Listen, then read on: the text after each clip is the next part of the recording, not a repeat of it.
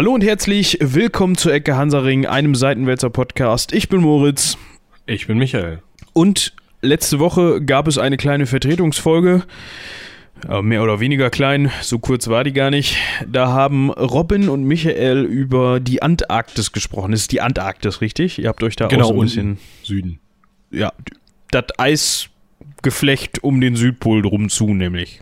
Genau, Antarktika ist der ähm, äh, Ort. Äh, ja.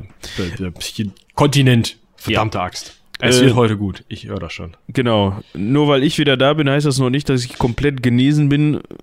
Scheiße. Sitzen kannst du schon mal wieder. Sitzen und vorm Rechner und sprechen geht auch, weil Halsschmerzen nicht mehr da sind und so. Und man hört nicht mehr ganz so, dass ich krank war und noch bin, aber so eine Virusgrippe, die ist zäh. Die hm. möchte anscheinend mir noch ein bisschen äh, Gesellschaft leisten. Wie dem auch sei, man kann ja trotz, trotzdem produktiv hier zu Werke gehen. Und wir haben uns gedacht, Bevor wir das Thema jetzt komplett aus den Augen verlieren, äh, nerven wir. Ich habe ich hab, ich hab, ich hab eine tolle Idee. Sprechen wir heute über die Tradition des Blendens. ja, ja, das stimmt sogar. Es ist nicht falsch. Also es ist, also wir machen das auch. Also also mit Blenden ist gemeint äh, jemandem das Augenlicht nehmen auf Byzantinisch. Auf Byzantinisch. Okay. Ja, das Gut. ist äh, beliebt. Ja, ähm, was wolltest du eigentlich sagen? Ich wollte eigentlich sagen, dass wir uns über den vierten Kreuzzug unterhalten. Endlich. Ah. Ja, ja, wir haben ja äh, da mehrere Reihen angefangen. Wir müssen auch noch äh, Ecke Hansaring unterwegs machen. Ja, das hat uns jetzt so ein bisschen, äh, da hat uns jetzt so ein bisschen der, der, die Grippewelle einen Strich durch die Rechnung gemacht. Ja, aber ich glaube, das kriegen wir schon ein. Ja. Äh, ja, äh, vierter Kreuzzug. Was hat man gemacht, was man im dritten nicht schon kannte? Ähm, witzigerweise einiges. Also, äh, es ist so zweigeteilt, diese Antwort. Zum einen ähm, hatte Byzanz wieder damit zu tun. Also, genauer gesagt, Konstantinopel. Ja, die liegen halt auf dem Weg, ne? Ja, das haben wir jetzt ja schon des Öfteren in diversen Kreuzzügen mitbekommen, dass, dass Konstantinopel da so ein, ja, so ein. Eine Rolle. So ein Flaschenhals ist und deswegen auch ein, oder war, deshalb auch eine Rolle spielt. Mhm. Ja. Man sollte sich aber vielleicht zunächst einmal äh, darauf konzentrieren, ähm, welche Ausgangssituation in Konstantinopel und im Byzantinischen Reich geherrscht hat. Also ich, ich spekuliere da oder spiele da so auf so ein, so ein Verhältnis mit so einem äh, italienischen Stadtstaat an. Eigentlich ja mit allen italienischen Stadtstaaten. Ihr könnt euch ja mal jetzt, wo ihr gerade sitzt und hört, eine äh, Europakarte aufrufen. Gerne Europa so 13, Anfang 13. Jahrhundert. Ähm, nach Google Maps, nee. Ähm, ja, es fehlt Google Maps eigentlich noch, ne? So ja, so eine historische Kartenfunktion mit den politischen, genau. Ja, dass du dich so Gott, an auf was für einer Internetseite bin ich denn hier gelandet?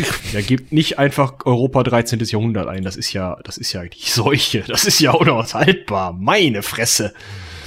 Ähm, ich meinte sowas wie, äh, dass man an der Seite so einen kleinen Slider hat und dann kann man so von jetzt immer so 100 Jahre in 100 Jahresabschnitten so zurück. Oder eigentlich jedes Jahr. Ja, Hier gibt genau, man da jedes Jahr, das wäre super. 1200 ein und dann passt das. Ab dafür. Genau. Ja, ich ähm, kriege ähm, politisch 13. Jahrhundert also das Ding ist, ich, ich kenne die Gegend ja, aber ich da mal ein paar Seminare zu hatte. Wir sind im 14. Jahrhundert. Da wollte ich nicht hin! Mann. Ähm, Deutsch-französische Materialien. Was? ich material dir hier gleich ein. Was habt ihr denn vor? 15. Jahrhundert. 1204. Nee, Quatsch, 1202 brauche ich ja. Also, wir versuchen das folglich einfach aus dem Stegreif. Wenn man sich die Lage von Konstantinopel so anguckt, wie das so liegt in der Gegend, dann liegt das ja am Übergang zwischen Schwarzem Meer und Mittelmeer. Und das ist für alle, die am Mittelmeer Handel treiben, äußerst spannend. Das heißt, für so Hafenstädte wie Genua, also Hafen, ähm, ja, Hafenstädte wie Genua und Venedig und ist Pisa eine Hafenstadt? Ich weiß es nicht, ich kenne mich da nicht aus. Ähm, aber diese ganzen gerade die italienischen Stadtstaaten, die halt noch unter keinem König stehen um äh, 1200 und die ihre, auf ihre eigene Rechnung arbeiten sozusagen, und die extrem große Flotten im Mittelmeer unterhalten. Gerade für die ist Byzanz halt unglaublich spannend als Handelsplatz, weil man eben hier den Übergang zu, zum, zum äh, nach Kleinasien hat, wo man noch mit Leuten verkehrt, die man also von denen man eben ausgeht, okay, das sind Christen, die hauen mir jetzt schon mal nicht aus irgendwelchen religiösen Progromen heraus um Kopf. Das war damals ja, also ich meine, gerade in Europa, die kannten das und haben das auch gerne selbst gemacht. Dementsprechend hatten sie Angst, dass es wiederum andersrum passiert. Ähm, und man wusste eben, okay, wir haben da noch unsere Kirchen, das ist eine extrem große Stadt, die selber halt unglaublich viel Handel betreibt, gerade eben Seehandel, ähm, die unglaublich gute Kontakte ins Schwarze Meer hat. Ähm, und auf die ganzen griechischen Inseln. Also wir wollen mit den Byzantinern im Byzantinischen Reich und dessen Anrainerstaaten handeln. Das ist schon mal ganz klar. Und ähm, dementsprechend hatten eigentlich alle diese Stadtstaaten, also Venedig, Pisa, Genua, alle irgendwie so ein, so ein Handelskontor oder so ein, so ein halbes Viertel oder irgendwas in Byzanz gegründet, wo sie eben ähm, ja von wo aus sie Handel getrieben haben und wo ihre Leute lebten lange. Also wo sie auch ihre ihre Waren gelagert haben, zwischengelagert haben, zwischengehandelt haben, Waren aus der Stadt gekauft haben, da umgeschlagen und verpackt haben, um sie dann auf Schiffe zu bringen, um sie dann in die Heimat zu bringen und so weiter. Also einfach, es war halt immer eine lateinische, weil man da in lateinische und orthodoxe Christenheit unterschied, also orthodox unter dem byzantinischen Kaiser mit einem Patriarchen, lateinisch unter dem Papst mit Papst oder unter dem deutschen Kaiser mit Papst, römischen Kaiser mit Papst. Also der hat sich ja auch römischer Kaiser genannt, Heiliges Römisches Reich deutscher Nation, kommt zwar erst später, aber so. Dementsprechend war Byzanz halt unglaublich wichtig für den Handel der damaligen Zeit und eben auch ganz besonders wichtig für die Venezianer, für die Genueser und die Pisaner. Habe ich was vergessen zur Ausgangslage da? Nö. Also Ausgangs Ausgangslage? Das hört sich schon mal recht umfänglich an. Hm, jetzt kann man, jetzt könnte man darauf kommen. Wir haben jetzt die Situation, dass wir in Konstantinopel selber eine Husten haben. auch, auch wohl mal Husten haben, bestimmt. Ähm, eine Gesellschaftsschicht haben oder eine, eine, eine Anwohnerschicht, will ich es gar nicht nennen, sondern so eine, so eine eigene kleine Community, wie klein die jetzt war, ist die Frage, die jetzt aus ähm, lateinischen Kaufleuten bestand, also auf, aus ähm, europäischen, mitteleuropäischen Kaufleuten. Nicht, also aus nicht äh, byzantinischen Kaufleuten. Genau, die alle irgendwelche Privilegien hatten, und zwar jeder andere. Das ist ganz wichtig. Also ich kann dir jetzt nicht jedes einzelne Privileg sagen, aber sagen wir mal sowas wie, die Venezianer durften am nächsten am Hafen ähm, äh, lagern oder am nächsten am Hafen irgendwie anlegen, weil sie äh, 1122 mal den Byzantinern den Rücken freigehalten hatten gegen die Bulgaren. Die Genueser durften äh, aber näher am Hafen ihre Lagerhäuser bauen, weil sie äh, 1123 den Byzantinern den Rücken freigehalten hatten gegen die Rumseldschuken und die Pisaner durften äh, die Hälfte vom Zoll selber behalten, weil sie 1124 mal Getreide geliefert hatten. Und so hat jeder davon, von denen irgendwie etwas andere Privilegien gehabt und das führte dazu, dass diese Leute aus diesen verschiedenen Städten, die alle eigene Handelsbeziehungen hatten und die alle eigene, also auf, auf eigene Rechnung gehandelt haben, sich dann natürlich untereinander nicht grün waren, weil die immer gesagt haben, aber der hat die besseren Privilegien, der ist viel doofer als ich. So. Also, du hast da nicht nur eine Community von Leuten, die sich selber als, hey, wir sind katholisch, wir sind lateinische Christen, wir sind viel besser als diese dämlichen Byzantiner, sondern auch noch, aber ich bin viel besser als die anderen da sehen. Das ist eine relativ schwierige Konstruktion. Nachdem ich jetzt kurz die Info bekommen habe, mitten im Podcast, dass in 30 Minuten ein Kuchen fertig ist, den ich aus dem Ofen holen muss, sind wir wieder da. What the fuck? What the Ey, fuck? ganz ehrlich. Ja. Ja. Ja. Geh doch mal in ein Studio, wo kein Backofen ist. Mann. Sollte ich, sollte ich wirklich mal machen, ne? ähm, aber dann gibt's auch keinen So. Kuchen. Du das merkst, ist richtig. Das du ist merkst traurig. das Problem. Ne? Da Ja. muss man dann, das eine will man, das andere muss man. So, das ist, kennt Okay, das ja. ich habe ich hab eine Idee. Ihr schreibt uns bitte eine E-Mail mit euren besten Kuchenrezepten, die man, Achtung, jetzt kommt's, ohne Backofen machen kann. Ähm, an byzanz.seitenwälzer.de. Genau, an byzanz.seitenwälzer.de. Da kommen jetzt Kuchenrezepte an. Und ganz ehrlich, ohne Backofen geht sowas überhaupt. Aber wir schweifen ab. Ja, das werden wir dann ja rausfinden. Ich habe keine Ahnung. Ich auch nicht. Das ist dann wahrscheinlich irgendwie so ein weiß ich nicht, so ein. Doch, das geht. Ähm, Butterkeks ähm, äh, bröseln und mit äh, heißer Butter übergießen, das äh, durcheinander rühren und festdrücken. Darüber so eine Sahneschlonze und dann äh, bisschen Früchte dazwischen. Geiler Sommerkuchen. Jawohl, so. das ist dann eher eine Torte, ne? Das Tor ist Torten, eher eine Torte. Torten gehen ohne backen. Ähm, gut. Wir schweifen ab. Was war mit den Byzantinern, Genuesern, Pisanern und äh, Venezianern? Ja, die haben sich auf den Kopf gehauen, weil die das scheiße fanden untereinander, untereinander dass die Genu Genuesen da am Hafen und die äh, am besten noch die äh, am, am schlimmsten, so wie ich das, äh, so wie ich das verstanden habe, war es halt, äh, war halt der Konflikt zwischen ähm, byzantinischen Kaufleuten und nicht byzantinischen Kaufleuten, weil auch das auf jeden Fall, ja. Weil die sich gedacht haben, ey, diese ganzen Ausländerfatzken hier, die hier, hier hinkommen mit ihrem Geld und ihren Waren und ihrem Schiff, die dürfen jetzt da am Hafen ihr Kontor haben und ich, ich muss hier am Arsch der Welt und äh, am Arsch der Stadt und kann nicht so, ne? Ja. Ja, und dann hat so, man sich dementsprechend gedacht, hat man sich dann halt gegenseitig auf den Kopf gehauen und das wohl auch äh, langanhaltend und ausdauernd, wenn ich das mal so sagen darf. Und zwar schon 1171, also 30 Jahre vor dem äh, Kreuzzug, äh, haben schon so Scheißaktionen angefangen wie das der Manuel, unser damaliger Kaiser. Müssen wir gar nicht weiter groß drüber reden, den kennen wir auch schon. Äh, Manuel I Komnenos, der hat mal Leute über einen Hellespont geschickt. Ach. Ah, nee, geht, geht ruhig rüber, ist kein Ding. Der ja, auch. Da lang. ja, so. Äh, auf jeden Fall, da, dass der gesagt hat, ja, hier äh, Byzanti äh, venezianische Kaufleute mag ich jetzt nicht. Äh, kerkert die mal alle ein, äh, den Besitz nehme ich und äh, ja, dann haben die da irgendwie ähm, einen ganzen Stadtteil platt gemacht und die Leute eingesammelt und gesagt, ja, äh, ihr handelt hier jetzt nicht mehr. Und das fanden die Venezianer aus Gründen nicht so cool.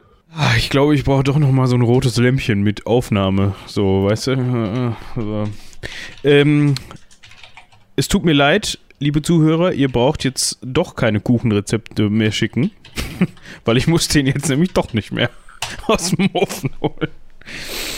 Ja. wie das so ist, ne? Machen wir den Wecker mal wieder aus.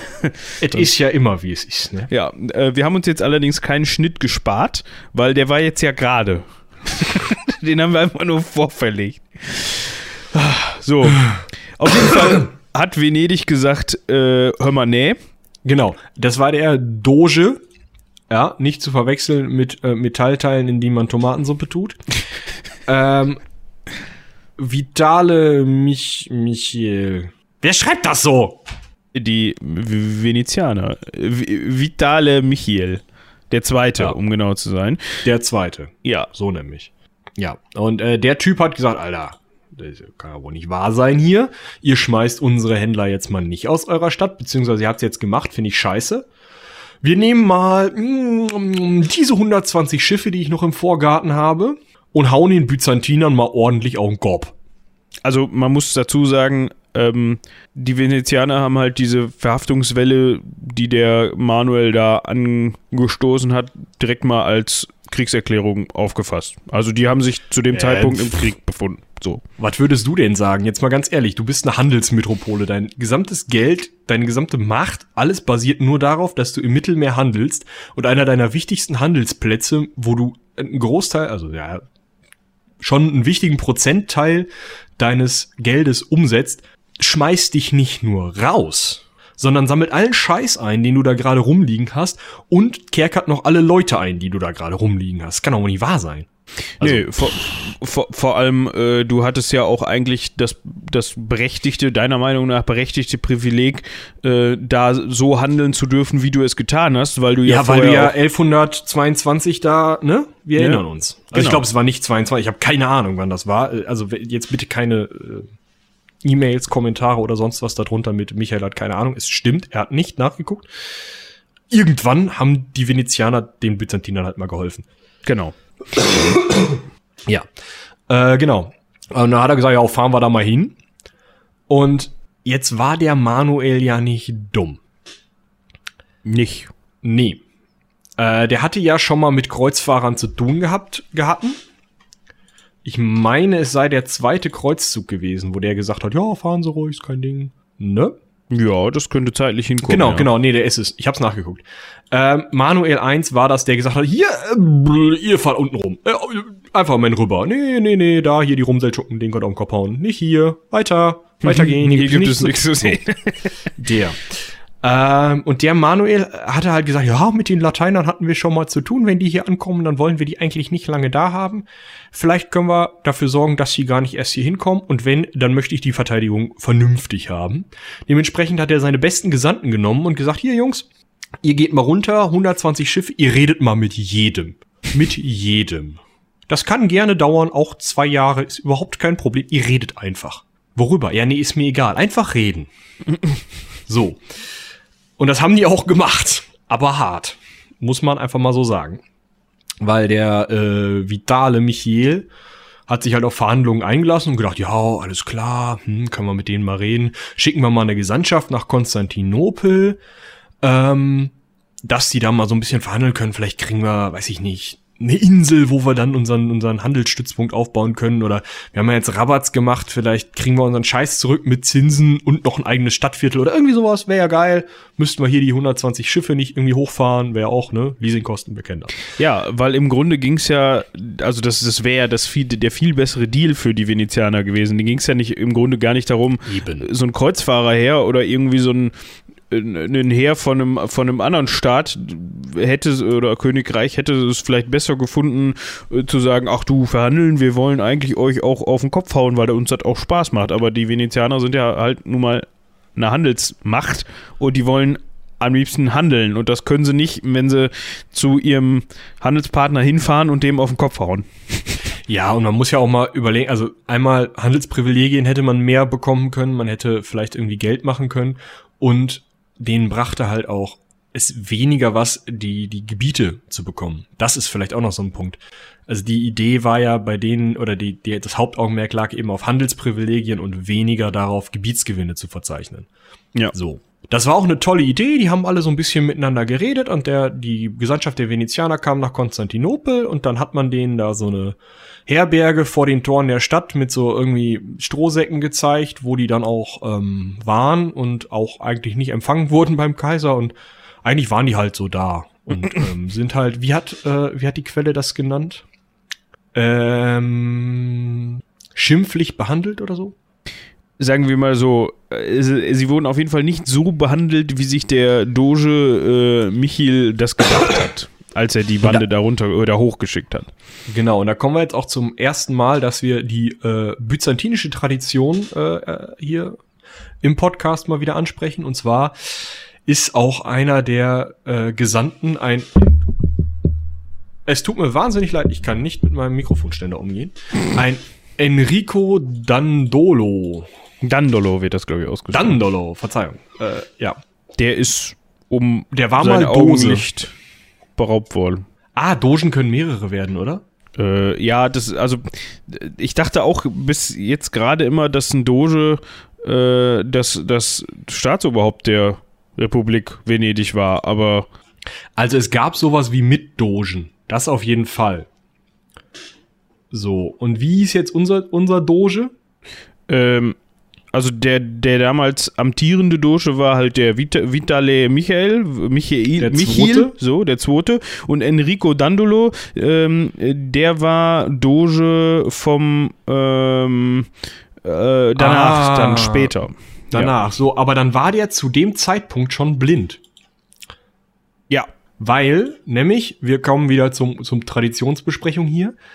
Äh, der Byzantiner an sich, ja, das ist falsch. Also in Byzanz war es aus Gründen, die ich bislang noch nicht ganz verstanden habe, aber irgendwie ähm, war es sehr üblich, Menschen als Strafe, wenn man sagt, okay, ich möchte jemanden schwer bestrafen. Ich möchte dafür sorgen, dass alle sehen, dass er für irgendwas schwer bestraft wurde. Und es ist jemand, der halt so ein, Verrat oder irgendwas in die Richtung begangen hat. Also irgendwie so, es geht schon in Richtung ja, Hochverrat oder irgendwas gegen den Staat gemacht oder so. Äh, also da waren so Strafen wie Hand ab für was klauen schon sehr normal, aber so dieses diesen Ungehorsam gegenüber dem Kaiser oder sowas, sowas wurde halt sehr gerne mit Blendung bestraft. Das heißt, man nahm einen heißen Dolch oder eine heiße Nadel und stach sie in die Augenhöhlen, ne, in die Augäpfel. Die laufen dann aus und wenn die Nadel heiß genug war, entzündet sich das auch nur ein bisschen und nicht so viel. Und dann kann man das auch überleben. Und dann sieht man halt einfach nichts mehr. Oder gar nicht. Also es kommt wahrscheinlich auch drauf an, wenn du Glück hast, siehst du irgendwie noch hell und dunkel mm, wahrscheinlich. Nee, nee, nee, nee, nee, normalerweise. Also wenn du die Leute, die das gemacht haben, also es gibt mehrere verschiedene äh, Möglichkeiten. Die, das ist die invasivere Methode. Die weniger invasive Methode ist, man hält ein heißes Stück Eisen sehr nah vors Auge, sodass der Augapfel einfach nur auskocht. Boah. Oh, das ist sogar noch anders, ey. Das ist sogar noch besser zu überleben. Und die Byzantiner haben beides gemacht. Wahrscheinlich bei diesem Dandolo das mit dem Kochen. Und das haben die auch bei ihren eigenen Kaisern schon mal gemacht und so, wo, wo gerade ne, Bedarf war. Ähm, beste Story dazu ist eigentlich, es wurde mal ein Bulgarenheer von 10.000 Bulgaren geblendet. Das muss Arbeit gewesen sein. Alle. Alle. Der bulgarische Kaiser hat daraufhin einen Herzinfarkt bekommen, weil er das gesehen hat. Der hat das jedes Mal gesehen, oder was? Und irgendwie bei Nee, der hat, das, das, also, die Bulgaren haben angegriffen, die Byzantiner haben die geschlagen, 10.000 Mann ne, wir sind wieder bei dieser Sache mit dem, hm, wie viele Leute sind denn da wirklich gewesen? Ja. 10.000 Mann. Ähm, sind gefangen genommen worden, alle geblendet und nach Hause geschickt worden. Und dann sind die zu Hause halt angetreten vor dem Kaiser und der Kaiser, der bulgarische Kaiser so, was? Ök. Ök. genau. Schön. So. Ja. Aber auf jeden Fall wurde dieser Enrico Dandolo unter anderem da wohl geblendet. Ähm, das Ganze ist also über den Winter 1171-72 passiert. Und in der Zeit lagen die Venezianer nicht zu Hause, sondern so auf halbem Weg nach Byzanz. Auf der Insel Name vergessen. Chios. genau, auf dieser Chipsinsel. Und ähm, das Problem war, da ist dann irgend so eine Seuche ausgebrochen. Die Hälfte der Krieger ist gestorben, die andere Hälfte war dann nicht mehr in der Lage, irgendwie noch groß ähm, zu kämpfen und dementsprechend musste Vitale Michael der Zweite nach Hause zurückkehren und ist äh, wegen seines Namens und dieser Aktion dann erdolcht worden. ich glaube hauptsächlich wegen seines Namens. Dann wie gesagt, boah, jetzt ich kann es nicht mir nicht mehr, ich kann es nicht aussprechen, so der muss einfach weg. genau, das war Marco Casolo, der das gedacht hat. Der ist dann erhängt worden, weil er ja. den erdolcht hat. Ja, also in, in Byzanz wäre er dann vorher noch geblendet worden, aber die Venezianer haben das nicht so gemacht. Nee, die hatten einen kurzen Dienstweg. So, dementsprechend, also nur mal, das war so eine Episode, um mal klar zu machen, okay, die Venezianer und die Byzantiner sind so mittel aufeinander zu sprechen. Ja, also wenn jetzt King Kong kommt und das Abendland verwüstet, könnten sie vielleicht noch zusammen kämpfen. Wenn King Kong in Venedig landet, würden die Byzantiner nicht mit der Wimper zucken. Ja. Und andersrum genauso. Dann so. kann man noch mal eben erwähnen, ähm, es gab dann mal einen, einen Frieden, ne? 1177 äh, gab es dann einen Frieden zwischen den beiden ähm, Parteien, hat aber auch nicht so viel gebracht, weil es dann ähm, 1182 zu dem sogenannten Lateiner Pogrom äh, kam. Da hat nämlich dann äh, der Nachfolger von Manuel, müsste das gewesen sein, der genau, Andronikos. Andronikos Komnenos. Warte, war das sogar der Nachfolger? Genau. Ja, war der Vetter von, von Manuel. Ja, ja, aber müsste auch der Nachfolger dann sein. Ja. Ähm, ja, also ich meine, man muss auch einfach mal sagen, es ist in Byzanz nicht einfach, sich als Kaiser an der Macht zu halten im 11. und 12. Äh, 12. und 13. Jahrhundert. Da ist dieses Dynastien-Ding funktioniert schon nicht mehr so richtig. Jede große Familie meint, och, eigentlich könnten wir auch mal so den Kaiser stellen. Es kommt häufiger mal, also unter anderem 1195 zu so tollen Ideen, dass äh, einer, eine Familie, in dem Fall waren es die Komnenos, also die, zu denen der Andronikos, der jetzt gerade an der Macht ist, äh, auch gehört, dass sie sagen, oh, pff, nee, Byzanz selber ist doof, wir machen hier mal unsere eigene Kaiserei auf Und zwar Trapezunt, da haben wir auch schon mal drüber gesprochen. Also es gibt unglaublich viel interne Streiterei in Byzanz. Und dann ist natürlich klar, dass das mit den, ähm, mit den Friedensverträgen und so so eine Sache ist. Besonders, wenn du dann noch so einen Bekloppten an der Macht hast, wie den Andronikos Komnenos, der dann erstmal auf die Idee kommt, ja, wir sind uns untereinander nicht einig, was machen wir am besten? Wir richten uns gegen einen äußeren Feind. Wer könnte das sein? Hier, die Venezianer haben wir schon mal rausgeschmissen. Schmeißen wir die Genua Genuesen und Pisaner doch auch noch mal aus der Stadt, beziehungsweise, ah, aus der Stadt schmeißen, das kann ja jeder ermorden und die Stadtviertel niederbrennen. Das ist eine tolle Idee. ja, vor allem, das ist halt auch so. Weißt du, wir zünden unsere eigene Stadt an. Ja, natürlich, das ist, ist ja anteilig super. Und es kommt halt auch noch dazu, das waren halt, also das waren so die letzten, mit denen die noch groß gehandelt haben. Also, wie kann man? Ja, bitte. Also, weil es war ja überhaupt nicht zu erwarten, dass die Pisaner und Genuesen sich dann mit den Venezianern verbinden und den Byzantinern auf den Kopf hauen. Gar Zu, keiner mit rechnen. Das zumindest wollen. Äh, in der mhm. Zwischenzeit äh, kam es dann, äh, haben wir schon öfters, äh, haben wir in der Folge zum dritten Kreuzzug gehört, äh, 1189 dazu, dass unter anderem äh, Friedrich Barbarossa und so auch gerne da mal durch wollten und dass er eigentlich mit dem abgemacht hatten, mit, also mit den äh, Byzantinern. Byzantinern. Genau, wir erinnern uns an die zwei Isaaks, die zweiten da. Mhm. Das hat dann auch nicht so geklappt und die haben dann so heimlich mit Saladin verhandelt und so weiter. Das war auch nicht so toll gegenüber den Lateinern. Ähm, und dann muss man einfach sagen, war das Verhältnis dann doch angespannt.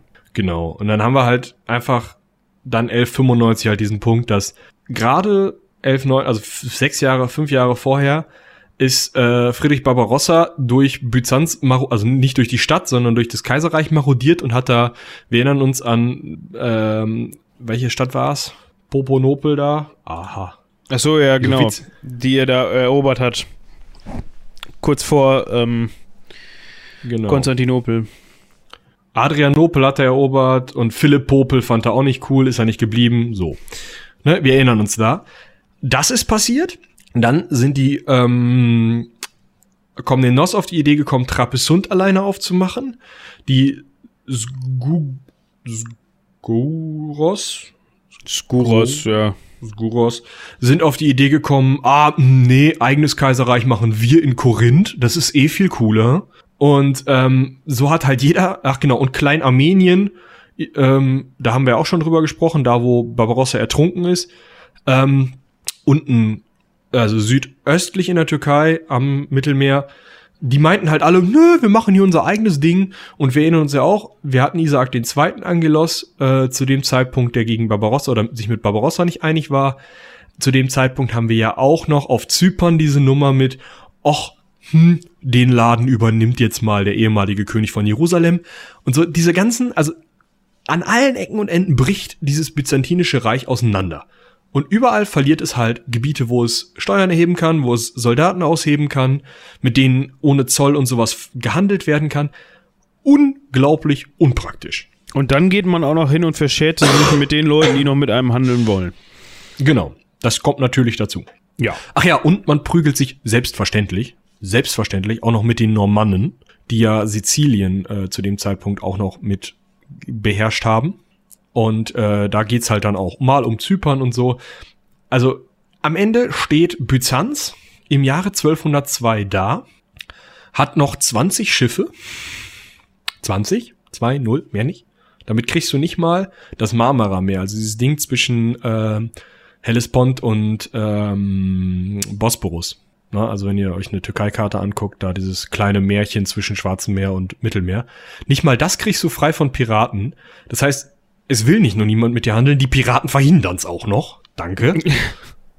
Und also, die haben halt 20 Schiffe. So, äh, es ist halt die Kaisermacht mit dem Anspruch, wir sind hier Kaiser der Welt, wir sind die ehemaligen römischen Kaiser, wir sind hier die, die größten ja, 20 Schiffe. Die sind ziemlich am Arsch. Jetzt, jetzt könnte man ja als geneigter Zuhörer auf die Idee kommen, Mensch, ihr beiden ich habe ja schon die ersten drei Folgen zu Kreuzzügen oder in Klammern vier Folgen zu Kreuzzügen ähm, gehört und da ging es ja weitestgehend irgendwie immer darum, irgendwelchen Ungläubigen auf den Kopf zu hauen. Also und das Heilige Land zu erobern und den, den, den äh, christlichen Glauben zu etablieren. Aber was hat er denn jetzt mit Byzanz zu tun, weil klar, das waren ja irgendwie orthodoxe Christen und keine, äh, ne, aber trotzdem ja Christen. Also.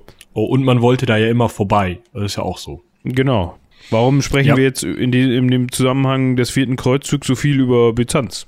Ja, ich glaube, dann können wir jetzt mal anfangen, darüber zu reden, was mit dem, also was die Idee hinter dem vierten Kreuzzug war.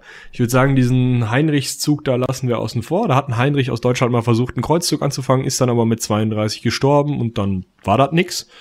Und daraufhin hat Innozenz der Dritte gesagt, oh. oh, das war belastend. Kreuzzug ist ja an sich eine gute Idee, aber wenn wir das an einem so einem Typen aufhängen, dann wird das wieder nix. Das hat doch beim ersten Kreuzzug so gut ge geklappt. Irgendwelche kleinen Grafen, so. Irgendwelche Jungs, die da irgendwie ein bisschen unausgelastet sind und sowieso nur irgendwo in der Champagne rumhängen und nicht wissen, was sie tun sollen. Ähm, oder in, im Hennegau rumhängen und nicht wissen, was sie tun sollen. Das ist ein schöner äh, Name. Ja, solche Leute ähm, einfach mal zu fragen, ob die nicht König von Jerusalem werden wollen. Ja, das hat der Papst dann auch einfach mal gemacht, ne? Äh, natürlich wieder mit, mit einer Bulle, wie sich das äh, ja. gehört. Ne? Andere Leute sagen Tweet, ne? Genau. Und dann hatte der denen gebullt, äh, dass man da äh, jetzt doch mal Jerusalem, Palästina ähm, erobern könnte. Und die hatten sich dann auch, also hatten sich dann auch so ein paar Leute zusammengefunden. Ähm, äh. So äh, ein gewisser Fulco von Neuilly, ein Theobald, Theobald von der Champagne. Theobald, schöner Name. Das ist echt toll. äh, ein Ludwig von Blach. Blois. Blois, ja. ja. ja. Äh, ein Balduin, es ist immer ein Balduin dabei, es geht nicht ohne einen Balduin.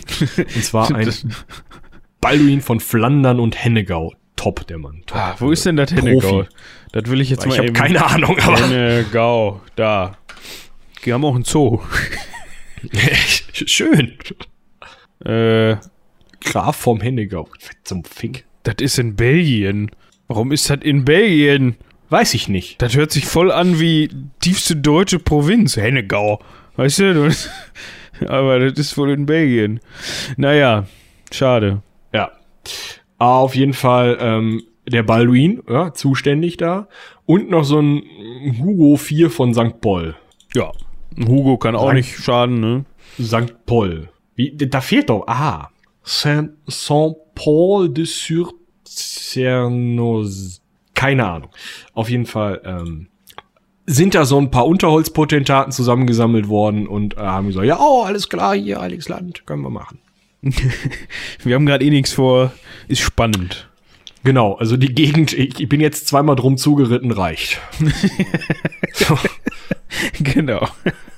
Wenn nächsten Dienstag wieder Markt ist, dann habe ich alles gesehen. Ja. Und die, die haben halt gesagt, ja, hey, komm, ne, gehen wir mal gehen wir mal Kreuzzugen. Und die haben aber gemerkt, hm, das gab immer Stress mit den Byzantinern. Wir fahren einfach direkt mit dem Schiff ins Heilige Land. Das ist viel günstiger. Du musst dich nicht da irgendwie in Bulgaren und äh, Bulgarien und am ganzen Balkan versorgen. Du musst dich nicht mit den Byzantinern einigen. Die Rumseltschucken nerven nicht rum. Topo. Wir fahren da einfach mit dem Schiff hin. Ja. Wer kann das? Die Venezianer. Die haben das bewiesen, die hatten neulich 120 Schiffe, gut, die sind nicht mehr so einsatzbereit, aber die kriegen bestimmt zusammen, da irgendwie so ein paar Leute zusammen zu, zu trommeln. Äh, wir treffen uns in Venedig. Äh, wir bringen 33.000 Mann mit. Die ballern 50 Galeeren dahin und fahren die ganz, unsere ganzen Männer rüber. Und äh, ja, die kriegen 85.000 Mark Silber, aber die sammeln wir schon am Kreuzzug ein, soll kein Problem sein. Ja, und dann äh, fahren wir erstmal nach Ägypten, kloppen denen da sozusagen äh, das Kernherrschaftsgebiet unterm Hintern weg und dann können wir ganz entspannt nach Jerusalem hochlaufen, weil die Ayyubiden, die zu dem Zeitpunkt in, in Ägypten regiert haben, also in Ägypten und äh, Palästina regiert haben, die haben halt ihr, ihr Kerngebiet in Ägypten, die den Großteil der Truppen aber in Palästina, weil sie da natürlich den Angriff erwarten, ne, taktisch sinnvoll. Die Ayyubiden, das sind übrigens, ist äh, Saladins Dynastie übrigens. So, aber Saladin selber war nicht mehr zuständig. Der hatte die Hufe hochgerissen zu der ja, Zeit. Der hat, war schon tiefer gelegt zu dem Zeitpunkt. So. Ja, dann hat man sich gedacht, alles klar, hier, wer kann hier den Chef machen? Theobald von der Champagne, ja, hätte er gerne gemacht, äh, ist dann gestorben. Ähm, dementsprechend äh, musste dann Bonifatius von Montferrat ran. Ja, der Name Montferrat ist ja auch eigentlich geläufig. Ne? Die hat, hatten wir auch schon, glaube ich, bei, bei den ersten drei Kreuzzügen hier und da mal so einen Vertreter mit dabei. Genau. Ja, und dann äh, haben die halt gesagt, alles klar, Oktober 1212, Kinder. 1202, wir, Entschuldigung. Äh, 1202, Verzeihung, ja. Wir treffen uns in Venedig, ne, 33.000 Mann, wir hatten das gesagt, 85.000 Mark Silber, die holen wir uns noch. Und die Venezianer so, ja, alles klar, wir haben hier eure Schiffe. Ihr seid nur 11.000, was soll das? und wo ist meine Kohle? Ja, ähm, man muss natürlich dazu sagen, dass das Ganze für Venedig jetzt nicht unbedingt risikolos war, sich so einem ähm, Unternehmen anzuschlossen, anzuschlossen, genau, anzuschließen. Das waren alles Schlosser. genau, weil, äh, Sorry. Weil die sich natürlich auch ähm, irgendwie auch das an dem, am eigenen Kapital, also die haben relativ viel investiert ja, die haben ja, man Schiffe muss sich das investiert. einfach mal überlegen. Genau, also die haben ja 50 Galeeren selber ausgestattet. 120 Galeeren hatten sie in ihrem eigenen Kriegszug gegen Byzanz gerichtet. Wenn du 50 Galeeren selber voll ausstattest, ist das schon mal mindestens dein, also deren halbes Heer zu dem Zeitpunkt. Wobei die Nummer in Byzanz auch noch nicht so lange her war. Erst 30 Jahre, vielleicht war da auch noch nicht wieder alles gebaut, was da kaputt gegangen ist. Wobei bei der Seuche gehen nicht so viele Schiffe kaputt. Mal gucken. Nee, eigentlich nicht. Aber dann, dann kommt noch der Punkt dazu. Die Idee war ja, die haben ja ihre eigenen Handelsschiffe zusammengezogen und haben gesagt, hey, wir müssen 33.000 Mann bis nach äh, Jerusalem fahren. Ihr bleibt mal schön alle hier im Hafen, bis die alle da sind und wir die runterfahren. Das sind ja Finanzausfälle sondergleichen. Und da rechnest du natürlich damit, dass du, wenn die da ankommen, die 85.000 Mark Silber kriegst, um das alles wieder auszugleichen. Ja. Und das ist nicht passiert. Und weil nur also man könnte jetzt auch auf die Idee kommen, okay, wir haben 34.000 äh, äh, Soldaten erwartet, es sind nur knapp über 10.000 gekommen. Das, das, das steigert jetzt ja auch nicht unbedingt die Erfolgschancen, ne? weil umso mehr Soldaten ich habe, umso mehr Leuten kann ich auf den Kopf hauen. So. Also konnten die, als sie gesehen haben, nur 11.000, konnten die schon mal davon aussehen, die sehen von ihrem Geld niemals irgendwas. Ja. Und dann hat man sich was überlegt. Da hat man kurz verhandelt und hat gesagt, ja, so eine mh, hm, Tagesreise, vielleicht zwei mit dem Schiff von hier, gibt so einen Ort, der heißt Zara. das hat nichts mit der Boutique zu tun. Glaube ich nicht, nee. Ähm, ja, und der ist schön. Gut bulgarisch besetzt ähm, seit, also eigentlich ist das Bulgarien, also wir haben da auch keine Ansprüche oder so, aber der, der Ort ist schön, so. Ich sag mal, wenn man den jetzt einnehmen könnte, zumindest, also wir könnten uns drauf einigen, dass ihr in Raten zahlt. Ja, und da haben auch die Kreuzfahrer gar nicht mehr lange nachgedacht, ne? Ja, dann ist man da runtergefahren. Das war jetzt nicht so weit von Venedig aus und ähm, hat sich da war da ist da vorstellig geworden in Zara und äh, hat das Ganze kurzerhand mal eben annektiert und da überwintert. ähm, so, der, der Punkt war jetzt, der Papst findet das natürlich überhaupt nicht geil, wenn man den christlichen Bulgaren am Kopf haut, äh, ja. weil weil man Ratenzahlung vereinbaren möchte. Genau. Und weil der Papst natürlich auch eins und zwei zusammenzählen konnte, ne, so nach dem Motto, hm, die sind da runter, weil äh, die da Zara, ne, hier wirtschaftlich gesehen könnte sich lohnen, geldtechnisch und so weiter. Und wer, wer hat immer Bock auf Geld? Ne? Die Venezianer. Die, die sind schuld an dem ganzen Bums, dass die da, also ohne die Venezianer, wenn die Venezianer hier einen auf, auf ähm, äh, sich auf die, auf die Wurzeln der Christenheit besonnen hätten und das mal umsonst gemacht hätten, da das Heer zu unterstützen, weil es geht ja auch um die gute Sache und so, dann, dann hätten die gar nicht Zara angegriffen. Dementsprechend exkommunizieren wir mal die Venezianer. So, das haben sich die Venezianer natürlich nicht gefallen lassen und der Brief musste dummerweise durch äh, venezianische Gegenden, dementsprechend ist der Brief weggekommen. Ja, also man wusste da jetzt nicht so viel von, dass der Papst Wäre auch blöd gewesen. hatte. Also ihr erinnert euch, dass äh, als Barbarossa ähm, schwimmen gegangen ist, dass da die Hälfte der Truppe oder mehr als die Hälfte der Truppe einfach nach Hause gegangen ist. Wie, der Kaiser ist nicht mehr da, ja, dann machen wir keinen Kreuzzug mehr. Tschüss. Ohne den so. geht das nicht. Eben. Und bei genau der, also genau dasselbe wäre halt passiert, wenn die gesagt hätten, ja, also euer Chef ist jetzt exkommuniziert und die ganzen Boote dürft ihr auch nicht mehr benutzen. Ach so, tschüss. Ja. Wollte man nicht, deswegen hat man den Brief halt mal. Der muss ganz unglücklich ins Lagerfeuer. Schlimme Sache. Ja. Ja, und dann? Dann hat man sich überlegt, gleichzeitig, also ursprünglich war ja dieser, war ja diese, diese Geschichte mit Ägypten da eigentlich so auf dem Schirm gewesen von den Kreuzfahrern. Äh, und dann hat man sich aber überlegt, Mensch, wir wollten ja eigentlich nicht durch Konstantinopel, aber da gibt es gerade so eine kleine Krise, da ist man sich mal gerade wieder nicht einig, da gibt es wieder, ist das überhaupt ein Wort? Ich wollte gerade sagen, dynastisch. Kann man das ja, sagen? Ist dynastische ein Wort, ne? Probleme einfach. Also, genau. Also, was heißt dynastisch? Also, das war halt, ähm, ja. Wer war gerade an der Macht, hatten wir gesagt? Ähm, dim, dim, dim, dim. Isaak II Angelos. Ne? Ja. Und dem sein Bruder Alexios III war der Meinung, ich kann das viel besser und hatte den Isaak II Angelos mal äh, aus dem Thron, also da entfernt. Hatte den quasi stockwerktechnisch ein bisschen nach unten verfrachtet. Ich weiß gar nicht, ob die Verliese in Byzanz alle immer im Keller waren, aber ähm, zumindest war die Tür zu und ließ sich von innen nicht öffnen. Vielleicht war das auch in so einem Turm oder so, das kann auch genau. sein. Genau. Man kann aber äh, mit Sicherheit davon ausgehen, dass der Isaak der Zweite zu dem Zeitpunkt auch geblendet war, weil das war gute Tradition. Ähm, es ist nämlich so, dass du, wenn du in Byzanz deinen Kaisertitel halten möchtest, musst du an Körper und Geist unversehrt sein. Das heißt, eigentlich kann ein Geblendeter nicht Kaiser sein. Der müsste rein vom Verständnis in damaliger Zeit abdanken und einem Nachfolger seiner Wahl die Kaiserkrone überlassen. Dementsprechend ist es halt relativ einfach, wenn man jetzt so eine Revolte anzettelt, einfach demjenigen, den man da wegrevoltiert, eben das Augenlicht zu nehmen und man muss den Kaiser nicht umbringen. Das ist ganz gut, weil Kaiser umbringen ist auch blöd. Die ganzen Störgeräusche tun mir wahnsinnig leid, aber Erkältung. Erkältung. Ja. Ja. Ähm, dementsprechend hat sich dann der Neffe von Alexios III und der Sohn von Isaak II, nämlich äh, der Alexios.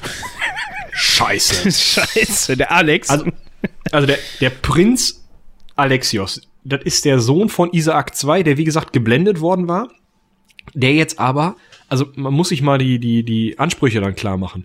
Alexios III der seinen Bruder vom Thron geschmissen hatte, der hatte sich ja eigentlich als rechtmäßiger Kaiser hingestellt.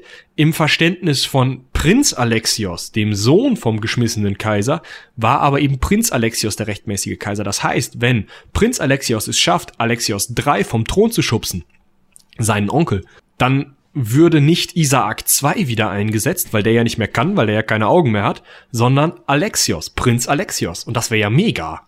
Ja, für Prinz Alexios. Genau, weil wäre Prinz Alexios ja Kaiser. So, und dementsprechend hat er da so eine Dienstreise unternommen. Genau, der ist dann mal in Zara vorstellig geworden, bei den Venezianern und bei den Kreuzfahrern. Genau, und die Kreuzfahrer waren auch eigentlich ganz angetan. Die haben gesagt, ja, der Weg ist ja immer so eine Sache, ne? Also übers Meer, das ist ja teuer. Die Byzantiner gehen uns hier jetzt immer noch auf den Sack, obwohl wir denen schon äh, Zara hier erobert haben. Nächstes Mal gehen wir wieder zu Fuß und da wäre es doch praktisch, wenn wir Konstantinopel jetzt mehr so zu so einer, nennen wir es mal Herberge umfunktionieren. Und die Byzantiner waren da eigentlich auch ganz happy mit. Die hatten da ja sowieso noch so eine Rechnung von vor 30 Jahren offen da mit der Nummer, mit dem Verhandeln und dann da so eine Seuche und so. Ähm, und deswegen fanden die ganzen Leute da in Zara das eigentlich eine ziemlich gute Idee, Byzanz einfach kurz noch eben zu erobern. Das ist ja eh schon am Weg, ne? Beziehungsweise erobern auf jeden Fall, äh, sagen wir mal, dem, dem, dem eigentlichen rechtmäßigen Kaiser, nämlich dem, dem Alex da, dem Sohn vom Isaac, auf den Thron zu verhelfen. Ne? Das so. Ist ja auch nur rechtens, ne? Also ich meine, man hat nur eine Seite gehört. Man hätte ja mal zu fairen Verhandlungen und so da ein bisschen drüber, aber nee, die waren sich dann eigentlich auch einig, dass das so gehört. Ja, und dann gab's ja äh, da noch so eine, so eine kleine Klausel in dem mündlichen Vertrag, den man da geschlossen hatte, also in der in der Abmachung, die man da getroffen hat, da gab es ja dann auch irgendwie noch was von wegen 200.000 Silbermark und Versorgung des Kreuzfahrerheers und äh, 10.000 Mann Unterstützung und sowas. Ne, das, hatte der, der Prinz Alex halt versprochen. Der hatte jetzt aber, äh, vielleicht auch einfach, weil er kein Kaiser war, nicht unbedingt jetzt in die Schatzkammer geguckt. Und der hat sich gedacht, das kriegen wir schon hin, oder? Ja, ja. ja Ich bin der Kaiser, da werde ich ja wohl die Möglichkeit haben, mal eben hier 200.000 Silbermarke rauszurücken und 10.000 Mann. Das ist ja nicht das Problem hier, ne? Also. Ja. ne? Ja, und dann sind die auch relativ schnell los. Der Papst war jetzt nicht so begeistert, aber auf den hat keiner gehört. Und die Briefe sind auch irgendwie also ganz schlechtes Postwesen. ja, der, hätte vielleicht mal einen Gesandten schicken sollen und nicht immer nur Briefe schreiben sollen. Aber ja, aber Gesandte, da haben die ganz schlechte Erfahrungen mitgemacht. Die Augenlicht und so ist ganz blöd. Ja, genau, die kommen dann immer nicht wieder und wenn sie wiederkommen, sind die nur am Rumheulen und laufen immer überall gegen. Das war fies. ja, aber gut fies.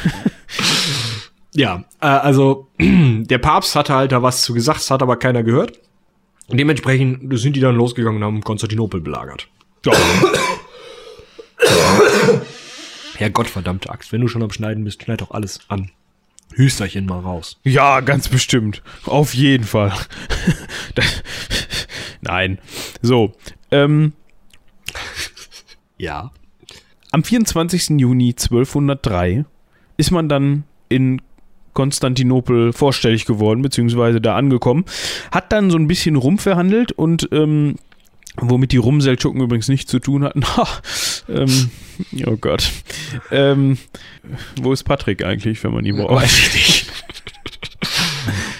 ja. Ähm, es ist aber schnell klar geworden, dass Alexios III., also der Onkel von Alex, ja, also Bruder nicht von. Prinz Alex. Äh, genau, nicht Prinz Alex, sondern der, der laut der Meinung von Prinz Alex unrechtmäßige Onkel, der sich da auf den Thron geschwungen hat, dass der da eigentlich nicht so von begeistert war, jetzt seinen Thron, den er ja gerade erst ähm, erworben hatte, wieder abzugeben. Ne? Ähm, da, und da hat man sich gedacht, wenn wir schon mal hier sind. Man hatte ja auch seine Meinungsverstärker dabei. Genau. Können wir ja, auch direkt mal hier los. Ein bisschen überzeugen gehen. Genau. Und ja, die Franzosen, ähm, französisches Heer, wie gesagt, hier der Montferrat und der Nachfolger von dem von der Champagne und äh, unser Balduin und die ganzen Truppen, die haben die Theodos Theodosianische Landmauer angegriffen, die wohl krasseste Mauer, die damals irgendwie zur Fortifikation äh, einer Stadt gedient hat. Ähm, Riesending krasser Klopper. Ähm, kriegst du so eigentlich nicht klein. Also die ist auch, da ist auch nie ähm, mal gesagt worden, ja, pff, die, die ähm, kann man super einfach übernehmen oder sowas, sondern da war halt klar, okay, da kämpfst du ein bisschen gegen, da beschäftigst du die Leute, aber da durchzukommen war eigentlich isolo äh, illusorisch. Isolorisch, genau, Michael. Sehr gut. Ähm, dagegen haben die ähm, Venezianer ist schon ein bisschen besser getroffen. Die haben nämlich gesagt, ah, theodosianische Landmauer, das macht keinen Spaß. Greifen wir doch einfach mal das Goldene Horn an. Und da hatten die auch ziemlich Erfolg, ne? Ja, da hat man nämlich erst wieder eine Kette gespannt von Seiten der Byzantiner. Äh, das haben wir dann, haben wir dann hinterher auch äh, nochmal wieder. Wir hatten ja uns auch mal über, über die äh, osmanische Belagerung äh, Konstantinopels unterhalten. Da gab es ja auch schon mal wieder so eine Kette, glaube ich. Ja, also ja genau, diese Sperrketten waren einfach sehr beliebt, weil damit konntest du halt äh, einfach Teile zumachen und da kamst du halt mit dem Schiff so nicht durch, wenn du nicht vorher schwimmen gegangen bist. Genau. Ähm, das wurde auch gemacht, hat aber in dem Fall nicht so viel gebracht, weil die Venezianer in der Lage waren, diese Sperre da zu durchbrechen. Ähm, ja, und äh, das Ganze führte halt zu so ein bisschen Gekloppe. Die sind dann über diese äh, Mauer am Goldenen Horn gekommen und haben auch in einigen Stadtvierteln Feuer gelegt. Aber eigentlich äh, war das Ganze nicht wirklich erfolgreich. Also man, man hat sich so ein bisschen behagt, aber dass da einer eine von beiden Seiten gesagt hätte, ja, wir haben jetzt gewonnen. So war es nicht. Und jetzt kommt nämlich ein interessanter Punkt, denn äh, wir hatten ja schon bei der muslimischen Eroberung, bei der osmanischen Eroberung äh, Konstantinopels gesagt, ja, so richtig erobert wurde die Stadt nie. Außer halt bei dieser äh, osmanischen Eroberung. Und das stimmt auch hier. Denn es war nicht so, dass dann in dem Moment irgendwie gesagt wurde, ja, ähm, wir haben jetzt hier einen klaren Sieger, sondern es war so, dass der byzantinische Kaiser sich ein bisschen zurückgezogen hat, sich die ganze Sache angeguckt hat und gesagt hat, mm, ich hau ab. Was aber auch so ein Punkt ist, der einen wirklich so ein bisschen, ja, der, der wirklich verwunderlich ist, weil Alexios der Dritte, also Onkel von Alex, hat dann, Prinz Alex, hat dann gesagt, so, Thrakien ist auch ganz schön, das gucken Tschüssi. wir uns mal aus so näher an. Ne? Aber aus, also wo man dann ja auch schon wieder vermuten könnte, okay, was steckt dahinter? Also militärisch gesehen war es ja dann offensichtlich nicht eine Patt-Situation, aber es gab noch keinen äh, klaren Ausgang. Also beide Seiten hätten sich noch irgendwie durchsetzen können. Ähm, Tja, ist natürlich jetzt Spekulation zu vermuten, ob es dann da hinter den Kulissen noch irgendwelche politischen Geschichten gab oder irgendwelche, ähm, ähm, ja, vielleicht gehe geheimen Verhandlungen oder äh, weiß man nicht. Ja, was, was vielleicht ganz interessant ist, die Byzantiner, sobald der äh, Alex 3 weg war, der Alexios, nach Thrakien geflohen war, äh, sind die hingegangen und haben den eigentlich ja nicht mehr kaiserfähigen, weil blinden, eingekerkerten Isaak 2 wieder auf den eigenen Thron gesetzt und gesagt, ja, okay, ich meine, wir haben da so eine Klausel, das ja eigentlich nicht darf, aber mein Gott, wenn der wieder um Thron ist, dann müssen wir jetzt hier nicht weiter uns prügeln. Vielleicht hat man halt ge gehofft, dass die Kreuzfahrer die Stadt dann nicht plündern und so eine Plünderung ist für eine Stadt ja immer extra scheiße und dass man das dann irgendwie hingewurschtelt kriegt, die dann weiterfahren, weil Kreuzfahrer wollen ja eigentlich nicht Konstantinopel erobern. Die haben ja eigentlich so Pläne mit Jerusalem, Ägypten da, irgendwas, Hauptsache nicht hier. Und das hat man vielleicht gehofft. Und ich gehe mal auch ziemlich sicher davon aus, dass Prinz Alex die ganze Zeit durch Konstantinopel gerannt ist und getrommelt hat, ey, wenn ihr meinen Vater wieder auf den Thron setzt, dann ist hier überhaupt kein Problem, dann braucht ihr gar nicht kämpfen, alles cool. Sowas wird das, denke ich mal, gewesen sein. Ja, könnte auch und, gewesen sein. Ja, und dann ähm, hat auch für Prinz Alex super funktioniert. Der ist dann am 1. August, ne? Wir erinnern uns, 17. Juli, äh, nee, 24. Juli, Angriff äh, oder Anfang der Belagerung. 1. August, also echt nicht lange. Zehn Tage sowas ähm, wird Prinz Alex zum Mitkaiser. Keine Kämpfe mehr. Die Venezianer und Franken lagern vor der Stadt und fangen schon mal an zu planen. Oh, wie kommen wir jetzt nach Ägypten? Geil, hier, wir kriegen noch 10.000 Mann von den Byzantinern und das ganze Geld und, hm, und Schiffe und super. Und die Byzantiner gucken mal so in die Schatzkammer.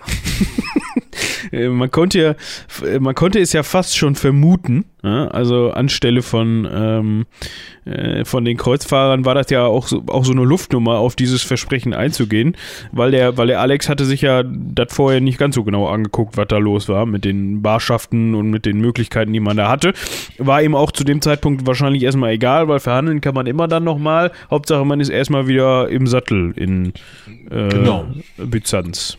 Das hätte ja auch funktioniert, wenn der Isaak 2, ne, also Vattern, wenigstens die 10.000 Mann zusammenstellen hätte können. Also, ich denke mal, das mit dem Geld, ja, wir haben ja schon gesehen, hm, wenn man dann irgendwie so eine Stadt erobert oder vielleicht mal, keine Ahnung, eine Gegend abgibt oder so, das ist dir als Kaiser erstmal egal, wenn du irgendwas an der Periph Peripherie abgeben musst.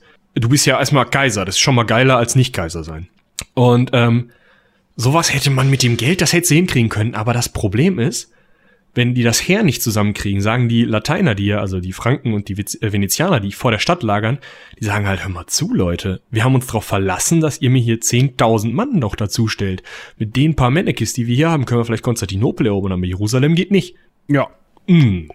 Die Situation wurde dann zunehmend äh, unangenehmer, ja, weil ähm, so, so ein Kreuzfahrerheer, was sich jetzt vor der Stadt befindet, dem man dann seine ähm, eigentlich rechtmäßig zugesprochenen Belohnungen nicht zukommen lässt, die bleiben dann auch erstmal da, weil die haben ja dann im Zweifel auch jetzt nicht äh, die Möglichkeiten und Mittel da abzuhauen und dementsprechend sagt man sich, ach du, ihr schuldet uns was, dementsprechend sitzen wir euch so, sitzen wir euch so lange hier auf der Fußmatte rum, bis ihr uns das gebt. Und außerdem war ja auch völlig klar, äh, in den Verhandlungen war ja auch noch Versorgung versprochen worden. Also versorgt werden mussten die auch noch. Genau. Und was macht ein Heer, was nicht anständig versorgt wird? Plündern. Ja, das versorgt sich selber, genau. Haben wir auch schon öfter gehört in unseren Folgen. Ähm, dementsprechend gab es dann so, so eine Phase, in der dann mehr oder weniger Kleinkrieg geführt wurde.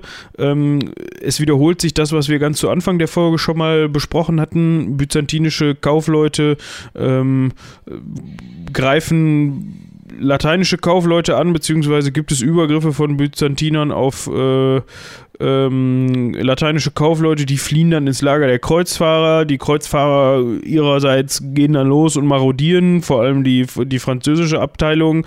Äh, die ähm, äh, Byzantiner fangen an mit Brandern äh, die venezianische Flotte zu attackieren, relativ erfolglos und so weiter und so fort. Ähm, ja, es wurde halt die ganze Zeit, es wurde einfach nicht besser. Das können genau. wir einfach mal so festhalten. Die haben sich die ganze Zeit nur gegenseitig behagt. Alle war, allen war klar, so wie es jetzt ist, kann es nicht weitergehen. Wir müssen irgendwas machen. Und die ersten, die gesagt haben, wir machen jetzt was, waren die Byzantiner. Die haben nämlich gesagt, die beiden Spasselacken, die uns hier da in die Scheiße geritten haben. Das ist ein schönes Wort. Die können jetzt erstmal, die können jetzt erstmal irgendwie äh, Ersatz, bitte. So, so geht das nicht. Und jetzt hatten die sich da auch so einen äh, ausgesucht, den Nikolaos Ganabos. Muss ein netter Kerl gewesen sein. Ähm, hat auch einen Monat lang so ein bisschen da rumgekaisert, also nicht richtig gekaisert, sondern war noch so, ja. Ich würde es wohl hm, machen. Ich würde es wohl machen. Hier können wir nicht den Alexios, den äh, Prinz Alex, also äh, irgendwie kann der das nicht mit mir zusammen oder so und der Isaak fliegt schon mal raus oder hm, hm, hm, so ein bisschen rumgekaspert. Irgendwann hat aber der, der ähm, nächste, ein Alexios, oh Wunder, der, das liest du vor. Murzuflos. Murzuflos, ja, so würde ich es aussprechen. Alexios, der fünfte Murzuflos, hat sich zum, ähm, also war Anführer der byzantinischen Partei, was auch immer das heißt. Ähm, ja, hat sich der, derjenigen, die gesagt haben, ja, wir müssen jetzt hier nicht mit den Lateinern zusammenarbeiten und müssen auch keine Verträge erfüllen oder so, wir machen jetzt unser eigenes Ding und ich bin jetzt hier der Kaiser und die ganzen anderen Spaserlacken können dann mal irgendwie. Ja, gehen. dementsprechend sind äh, Alexios äh, vier, also ähm, Prinz Alex äh, und sein Vater äh, weggekommen. Und Nikolaus auch. Genau, Nikolaus. Die Grippe. Schlimme, schlimme Sache. Mal genau. Äh, der Isaac II war ja auch schon älter, da passiert dann mal, da rafft einen so eine Grippe auch gerne mal dahin. Ähm, traurige. Möglicherweise war die Grippe auch geformt wie die Hand von Alexios V., aber wir genau. wissen nichts genaueres. ähm, die traurigste Person dieser ganzen Geschichte ist ja irgendwie äh, der Nikolaus, oder nicht? Also, das ist ja Geil, ich bin zum Kaiser gewähl gewählt worden, Öck. Genau. In einem Satz. Keinen ganzen Monat. Schade. Ja, also der war für wenige Ta Tage dann halt einfach Kaiser und hat es nicht lange gemacht. Also, ja, Genau. Und jetzt hatte man ja immer noch das Problem, dass man trotzdem noch dieses Kreuzfahrerheer da vor der Stadt hatte, die sich das Ganze aus der Entfernung so ein bisschen angeguckt haben, was da jetzt passiert.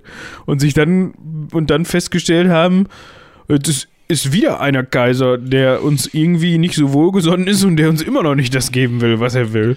Äh, ich habe noch einen möchten. Nachtrag zu unserem Nikolaus. Okay. Angeblich ist er vom Zeitpunkt seiner Wahl, was durch einige Priester und Adlige, und also Senatoren, die hatten in Byzanz sowas ähnliches wie den römischen Senat immer noch, ähm, also von einigen Priestern und Senatoren in der Hagia Sophia gewählt worden und auch zum Basileus, also zum Kaiser gekrönt worden und hat die Hagia Sophia während der Zeit, in der er Kaiser war, nicht verlassen. Ja. Der hat am 28. Januar hat er das gemacht, also hat er das übernommen und äh, schon im Februar. Also es können zehn Tage gewesen sein, die der da Kaiser innerhalb der Kirche war. Auch nicht schlecht. Ja, ähm, auf jeden Fall haben sich dann die Kreuzfahrer gedacht, das passt uns hier alles nicht. Und außerdem, wenn man mal so ganz genau drüber nachdenkt, ist uns das ja eigentlich seit jeher ein Dorn im Auge, dass das hier äh, zwar Christen sind, aber so richtig ja auch nicht, weil die ja unseren Papst auch eigentlich nicht so anerkennen. Ähm, dementsprechend könnten wir mit diesem Makel ja gleich mal aufräumen. Und wenn wir schon mal dabei sind, überlegen wir uns gleich, wie wir die Beute aufteilen äh, und hauen das Ganze hier in Klump. Also nicht in Klump, aber die, die, wir scheuchen die Byzantiner aus der Stadt. Und das hat ja schon mal geklappt vor ein paar. Wie lange waren die da? Halbes Jahr, ne? Ja. ja. Von einem halben Jahr. Ja, das kriegen wir noch mal hin. Das kriegen wir noch mal hin. So, und die hatten sich auch direkt mal hingesetzt und das Ganze mal schön schriftlich festgehalten im Partitio Terrarum Imperii Romaniae, also äh, in der Aufteilung des Gebietes des romanischen Kaiserreiches. Die Byzantiner nannten sich selber gerne Romäer, also Römer. Also immer noch, ne, nach dem alten Römischen äh, Reich, von wegen Ostrom und so. Ähm, und das hatte man dann, hatten Venedig und auch die ganzen französischen Adligen da irgendwie auseinandergeklamüsert. Ja, hier, jeweils drei Achtel des äh, byzantinischen Gebietes werden aufgeteilt, bis alle ihre Schulden quitt sind. Und hm, hm, hm. dann haben wir irgendwie noch, ähm, dass das königliche äh, dass das Kaiser, das Kernkaiserreich Byzanz sozusagen, das teilen wir irgendwie eins zu eins und einer von uns stellt den Kaiser und der andere darf dafür den Patriarchen stellen, aber der Patriarch ist selbstverständlich ein, ein katholischer, also steht dem Papst unter. Das hatten die sich alles schon ausklamüsert, bevor die überhaupt angefangen haben, sich zu prügeln. Ja, ist aber clever an dieser Stelle, muss ich ganz ehrlich sagen. Normalerweise wird es eher andersrum gemacht. Erstmal auf den Kopf hauen und dann kann man sich immer noch überlegen, wie man das aufteilt.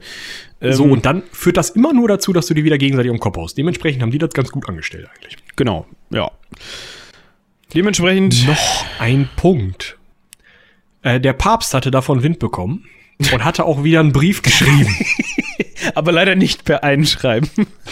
Wurde abgefangen. Schade. ja. Ah. Irgendwie muss man da noch mal was dran drehen. Irgendwas mit dem, ah. mit dem Postwesen.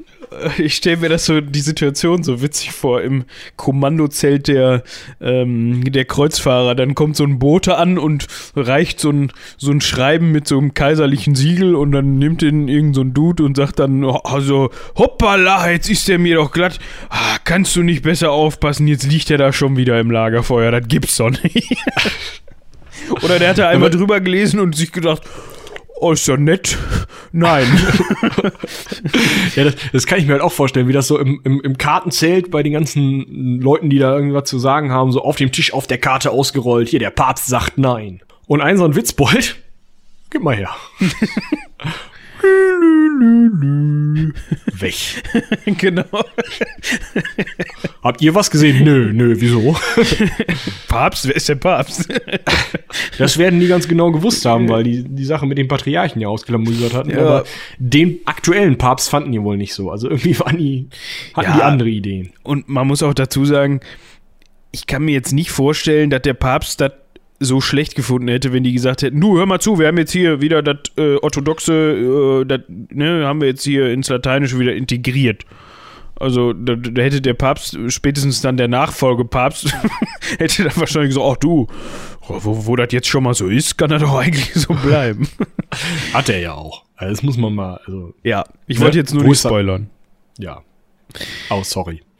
Ja, da bin ich ja für zuständig. Ja, ähm, dann wurde wieder so ein bisschen gekämpft. Wir kennen das eigentlich schon. Ja, man hat so ein bisschen hm, hm, angegriffen, ah, doch nicht. Oh, die Mauer am Goldenen Horn, wo die Venezianer letztes Mal drüber hergekommen sind, die hatten sie verstärkt, das hat irgendwie funktioniert. Hm, hm.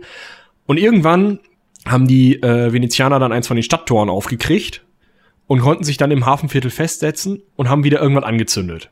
Und wieder war es so, okay, wir haben was angezündet, die ähm, die Stadt ist irgendwie immer noch unter Kontrolle der Byzantiner, aber der Kaiser geht stiften.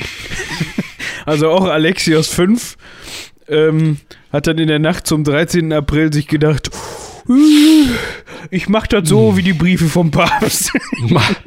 Tschüsskes. Das Problem ist, den haben sie halt auch gefunden. Ja, das war belastend für ihn. Ja, und ähm, dann haben sich halt, ich weiß nicht, wer den gefunden hat. Das ist, geht hier nicht draus hervor. Ich gehe mal davon aus, dass sie Byzantiner waren. Ich habe da ein eindeutiges Indiz. Er ist nämlich geblendet und dann getötet worden. oh Mann, ey. Ja, und dann sind die Kreuzfahrer halt nicht nur außerhalb der Stadt rummarodiert, sondern auch mal drinnen hin. Also haben gesagt, ja, hier drei Tage plündern, Attacke, alles, was irgendwie byzantinisch äh, aussieht, wird erstmal umgebracht, zerhackstückt, was man so machen kann. Und ähm, alles, was wir an Kunstschätzen finden können, wird eingesammelt. Mosaike kloppen wir aus der Wand.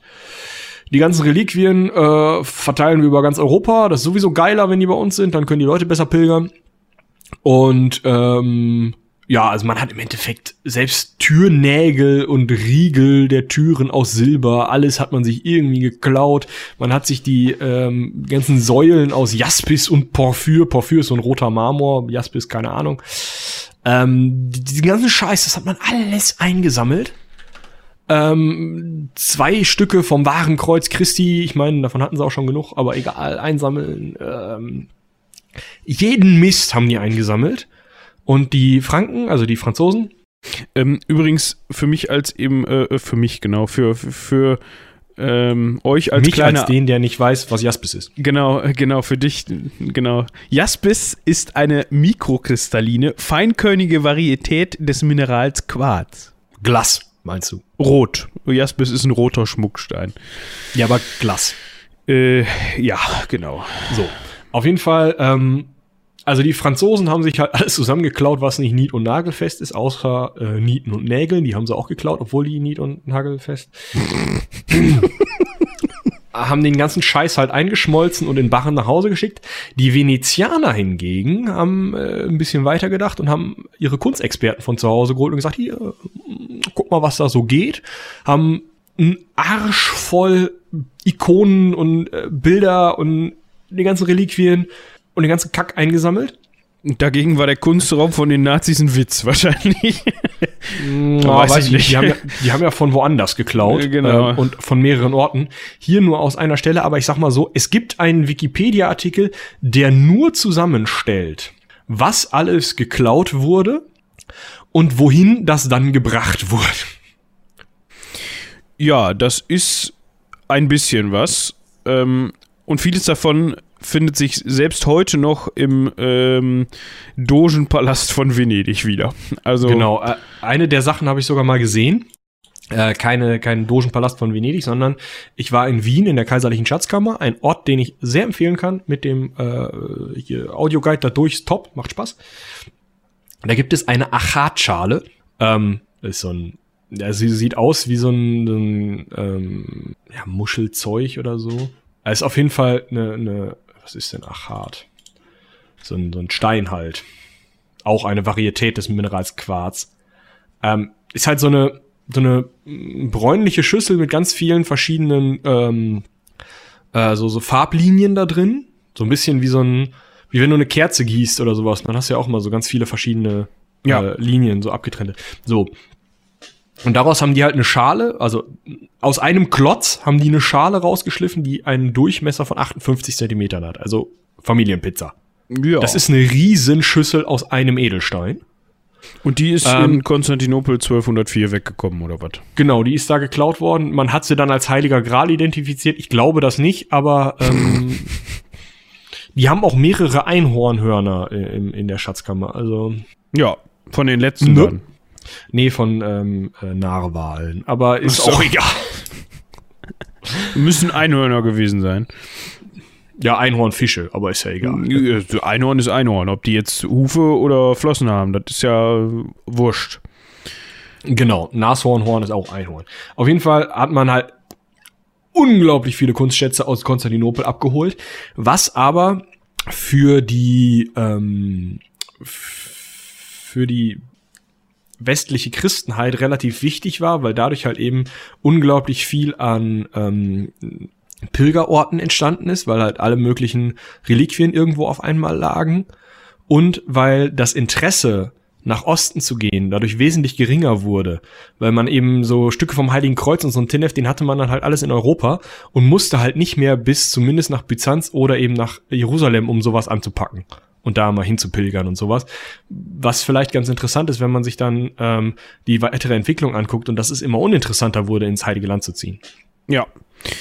Jetzt fragt man sich, was ist die Folge von dem ganzen Bums? Ähm, also man hat sich tatsächlich auch an diesen Vertrag äh, gehalten, den man vorher geschlossen hat. Also bevor jetzt ähm, man die Stadt angegriffen hatte, äh, haben wir eben schon drüber gesprochen. Ähm, das Ganze wurde also unter den äh, Siegern aufgeteilt und ähm, aus dem einstigen ja, glorreichen, großen byzantinischen Reich wurde ein ja, lateinisches Kaiserreich geschaffen, aber das Ganze war natürlich nur noch ein Bruchteil von dem, was es vorher mal war. Ähm, und Kaiser ja, wurde Finde ah, ich, ja, find ich ganz witzig. Wurde Wichtig. ein Balduin.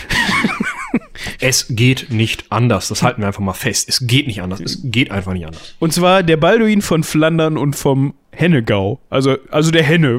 Der, der Henne wurde Kaiser. Das finde ich eine gute. Schön, ne? Finde ich eine gute, guten Abschluss. Ähm, ja. Also, Problem. Ähm, ja. Äh, vielleicht nochmal zur Aufteilung, was man da gemacht hat. Man hat also ähm, zu einen eben das Lateinische Kaiserreich gegründet, dann hat man einige kleinere Grafenschaften gegründet, aber die Byzantiner waren noch nicht weg. Das ist, glaube ich, ganz wichtig. Also man hatte immer noch Trapezunt, da haben wir ja schon drüber gesprochen. Dann hatte man das Despotat Ephiros. Das ist, ähm, ähm, ist das West Griechenland, Westmazedonien heute und so ein Teil vom Balkan. Also ja, das ist, das ist so bei wo an der die Küste an der Korfu liegt. Ja. So da so die Ecke nach oben und nach unten ein ganz schönes Stück. Das ist das Despotat äh, Epiros. Ephiros, genau. Ja. Und das Wichtigste für Konstantinopel selber ähm, war, dass ein Kaiser beziehungsweise ein Nachfolgerkaiser mm, der Meinung war, er könnte, ähm, also er könnte Kaiser bleiben, hat Nicea zu seiner Hauptstadt gemacht ähm, und hat von Nicea aus äh, dann später Konstantinopel zurückerobern können. Und dadurch wurde es halt wieder byzantinisch. Ja, also das lateinische Kaiserreich Byzanz hat jetzt nicht so lange gehalten. Genau. Ja, was heißt nicht so lange, ne? Also schon 60 Jahre. Ja, das ist ja nix. Ja. Aber dadurch waren die Byzantiner, die hatten halt massivst auf die Nüsse bekommen. Ich meine, aufgeteilt in drei, vielleicht vier, wenn man Klein Armenien noch dazu nimmt äh, Kleinstaaten, Despotate, wo jeder meint, er ist der Kaiser oder der örtliche Despot, daher kommt der, dieser Titel. Ähm, keiner will sich dann später wieder diesen nizäischen Kaiser unterordnen, weil die alle sagen, hallo, hör mal zu, äh, pff, wir hätten das genauso gut erobern können, nur weil du da näher dran wohnst. Ähm, also damit war halt im Endeffekt Byzanz schon beendet. Ja. Und jetzt kann man noch mal kurz eben so einen, so einen weiteren Ausblick wagen und was das Ganze ähm, mit dem, also man wollte ja jetzt eigentlich hingehen und sagen, okay, wir nehmen das äh, orthodoxe Machtzentrum oder das Machtzentrum der orthodoxen Kirche, annektieren das und dann ähm, haben wir den ganzen Bums geregelt und dann gibt es nur noch die lateinische Kirche, also katholische Kirche. Ähm, hat nicht ganz so geklappt weil sich natürlich diese Gräueltaten der Plünderung und so weiter rumgesprochen haben und damit eher das Ganze, die Kluft zwischen orthodoxen Christen und katholischen Christen ähm, nochmal verschlimmert hat, also vergrößert hat. Wir haben von einer Kluft gesprochen, die hat sich vergrößert, genau. Ähm, und das hat auch so ein bisschen dazu geführt, ähm, dass, oder man könnte davon ausgehen, äh, gehört natürlich auch wieder viel, viel mehr zu noch als diese Geschichte, aber auch ein Grund dafür, ähm, dass sich zum Beispiel Russland ähm, nach dem vierten Kreuzzug ähm, mehr von Europa abwandte, als es das vorher schon getan hat. Ja, aber da muss man auch ganz klar sehen, die haben ja auch noch von den Mongolen äh, massivst auf die Nüsse bekommen zu dem Zeitpunkt. Ja. Und ähm, die Europäer haben sich da halt auch nicht wirklich drum gekümmert, bis die Mongolen dann in Europa waren. Und dementsprechend, ähm, ja, also das hat auf jeden Fall große Auswirkungen gehabt. Es ist vielleicht auch interessant, ab dem Zeitpunkt fängt das halt auch in Russland so an, hey, wir sind die letzten Orthodoxen. Ne, so dieses eigene Bewusstsein dafür zu schaffen, wo dann später ja auch gesagt wurde, Moskau ist das dritte Rom nach Rom und Byzanz. Ja. Ähm, dazu kann man jetzt noch mal eben kurz sagen, dass als dann im Heiligen Land bekannt wurde, dass das Kreuzfahrerheer, was vom vierten Kreuzzug ja eigentlich rüberkommen sollte, um mal wieder da Palästina und so weiter aufzumischen und das Ganze wieder christlich zu machen, nicht mehr ankommt, ist der Almerich der Zweite von Jerusalem. Wer war das denn? Von wem war das der Nachfolger? Das ist ein äh, Lusignan. Also der hatte Ach, noch. Vom genau, Guy. Vom, vom Guido, ja, genau, hatte der noch. Nee, Guy hieß er einfach, ne? Äh, hatte ja, der, beides. Achso, das ist ein und dasselbe. Ähm, ich weiß jetzt halt nur nicht. Äh, ach so, guck. War äh, der Bruder. Ja. Von, von Guido. Der hat 1197 äh, die äh, in zweiter Ehe die äh, Witwe äh, Königin Isabella I. von Jerusalem, das ist die Witwe von Heinrich von der Champagne, ähm, geheiratet. Den kennen wir ja auch schon. Hatten wir auch Ende des dritten Kreuzzugs besprochen. Und dadurch ist der dann König von Jerusalem geworden. Mal wieder durch das Recht seiner Frau. Ja gut, ne, das war ja damals klar Heiratspolitik einfach. Aber auf jeden Fall, der äh, Almerich hat halt gesagt, nee, können wir nicht den Waffenstillstand, den wir jetzt haben, seitdem der, da hatten wir am Anfang kurz angerissen, die Deutschen hatten versucht, einen Kreuzzug zu starten, dann hatte der Kaiser da die Füße hochgerissen. Ähm, und seitdem hatte der, also mit dem mit dem Ansinnen oder mit dem Wissen, dass die Deutschen bald kommen, hatte der Almerich halt gesagt, Jungs, können wir nicht einen Waffenstillstand machen? Die hatten gesagt, ja, alles klar, bevor die Deutschen hier kommen, da, da haben wir keinen Bock drauf. Und im selben Zuge oder im selben Waffenstillstand hat der Almerich dann gesagt, ja, in Byzanz, ne, da sind meine Jungs auch. Also sind jetzt nicht die Deutschen, sondern die Franzosen und die Venezianer, aber die könnten euch auch ziemlich auf die Nüsse hauen. Wollen wir nicht noch ein bisschen länger Waffenstillstand machen? Was genau. hat auch funktioniert. Und nachdem dann bekannt war, okay, auch die kommen nicht, hat man das Ganze dann nochmal verlängert. Ja. Um sechs Jahre. Genau. Ja, vierter Kreuzzug, ne? Ja, ganz schön, also nicht, die Leute sind nicht so weit gekommen. Hat sich hauptsächlich in Konstantinopel abgespielt, das Ganze, ähm, aber doch komplizierter ist die als Folge gedacht. lang geworden. Ja, ne? genau. Äh, ich schätze mal so Stunde, Viertel, eine Viertelstunde, so um den Dreh ja, am gucke mal. Ja. Gut. Ja. ja. Ist auch anstrengend, sowas, ne? So ein Kreuzzug. Ja, du. Nicht nur für die, für die Teilnehmer, sondern auch für die, die sich hinterher darum kümmern müssen. Gut. Wir haben noch was vergessen. Cross-Selling. ich bin immer noch für den Einspieler. Ding, ding, ding, ding. An dieser ja, musst Stelle du dir mal von, unserem äh, Chefredakteur mal das äh, Soundboard ausleihen, dann kannst du das machen. Das Soundboard von unserem Chefredakteur? Ja. Hat er sich hier, hat er jetzt ein Soundboard?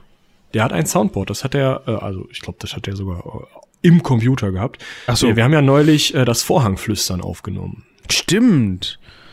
Womit wir auch das Cross-Selling anfangen können. Einen ersten Kino-Podcast von uns äh, in Zusammenarbeit mit Movie Check, einem äh, YouTuber, ähm, dem Benedikt, cooler Typ, und äh, Manolo vom, oder der mh, mm, beim Cineplex in Münster arbeitet und dadurch halt haben wir das Connection zum Cineplex und könnten da einen Saal aufnehmen, was äußerst geilen Ton macht und auch so äußerst geiles Bild auf YouTube. Also schaut mal bei Movie Shack vorbei. Bei uns auf der Seite ist das Vorhangflüstern auch veröffentlicht. Äh, ganz normal als Podcast, wie ihr das kennt. Super Ding. Ähm, coole Diskussion im Moment über Terminator 6 oder so. Ich weiß nicht, wie viel war das? Auf jeden Fall hatte der da ein Soundboard, also könnten wir jetzt auch so Sounds machen. Okay. Das ist eine coole Sache. Wo wir gerade dabei sind, äh, Dinge zu empfehlen, also Podcasts zu empfehlen, ähm, haben wir da natürlich immer noch äh, in drei Tagen. Ähm, falls ihr das noch nicht gehört habt, Fictional Podcast äh, der in Münster spielt und von Münsteraner, Münsteraner Studenten gemacht worden ist. Äh, also unbedingt auch da reinhören. Ansonsten spontan, spontan wird jetzt wieder mehr oder weniger regelmäßig. Also hier und da kommt mal wieder so, ein, so, so, so eine kleine Folge, weil sich mehr Leute zusammenfinden und das Ganze als Plattform nutzen, um sich, äh, um ihren Senf ähm, zu geben. In den Äther zu blasen, genau. Ja. Ähm, ähm, yo, yo, yo, Björn auf seinem Turn gibt's auch noch. Ähm, jetzt auch auf YouTube. Ähm, das ist auch ein Fictional Podcast, eigentlich ein ganz interessantes Projekt. Leider habt ihr jetzt schon verpasst, dass der live läuft. Das heißt, ihr müsstet jetzt selber die Pausen machen, aber da ähm, oder in eins durchhören einfach.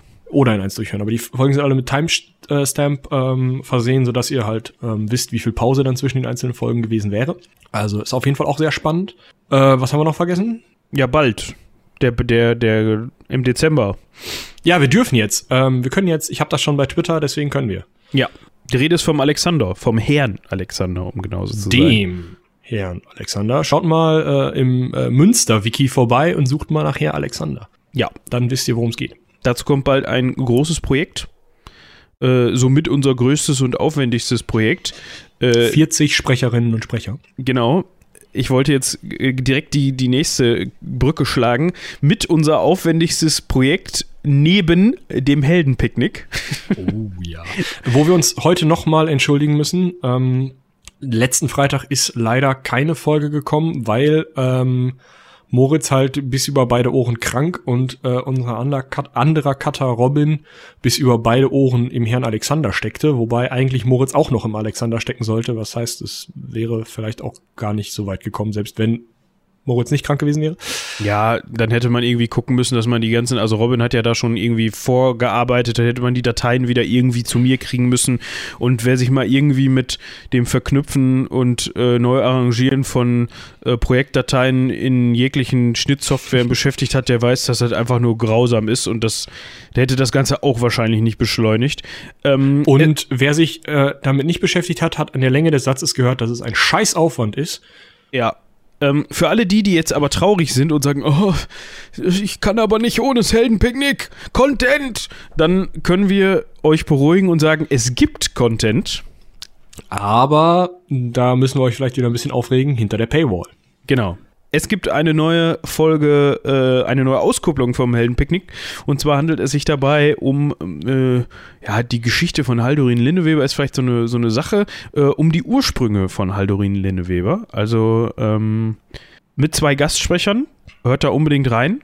Dementsprechend findet ihr das Ganze entweder bei Patreon oder bei Steady. Dazu müsstet ihr uns äh, 5 Euro im Monat an den Kopf schmeißen. Genau, als Bäcker folgen. Und dann habt ihr, also nicht als, ne, ihr wisst schon nicht, es ist e egal.